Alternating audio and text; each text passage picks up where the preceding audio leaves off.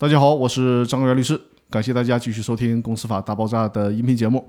这期呢，跟大家讨论的话题是对清算组确认的债权有异议，应该怎么去起诉？在公司清算的过程中，债权人对清算组确认的债权如果有异议，可以向人民法院提起诉讼。但是呢，并不是说债权人只要一旦发现自己申报的债权没有得到清算组的确认，或者是呢没有得到全部的确认，就必须得立即去法院起诉，不是这样的。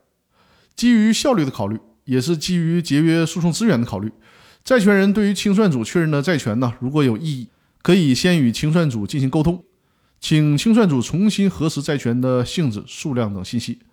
如果在核实中，清算组发现债权人所提的异议是有道理的，那么就可以对确认的债权进行更正。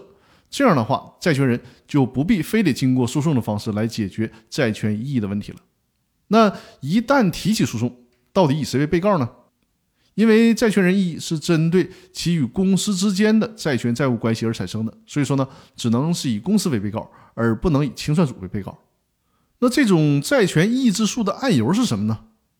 目前的案由规定里面还真找不到。但是呢，因为这个债权异议参考的是企业破产法当中的规定，因此这个诉讼的性质和案由也应该借鉴企业破产法当中的破产债权确认纠纷这个案由。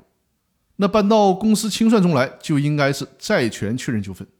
打个比方，比如 A 公司欠隔壁老王五百万，隔壁老王申报债权，清算组只给确认了二百万。这个时候，隔壁老王不能直接起诉 A 公司要求还款五百万，而是呢应该提起确认之诉，也就是说，请求法院确认隔壁老王对 A 公司享有五百万的债权。结合上一期的音频。我今天提到的债权异议的诉讼呢，既可以针对自身的债权进行积极的确认之诉，同时呢，也可以针对他人的债权进行消极的确认之诉。比如说，要求确认另一个债权人对公司享有的债权应该是三百万，而不是四百万。那好，我们这期的音频呢就分享到这里了。明天就是十一长假的开始了，祝大家在十一长假里面能好好休息休息，有一个好的心情。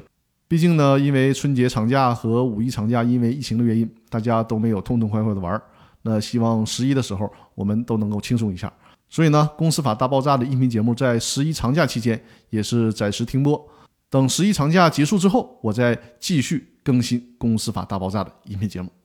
好了，感谢大家的收听，祝大家假期愉快。我们长假之后再见，谢谢大家。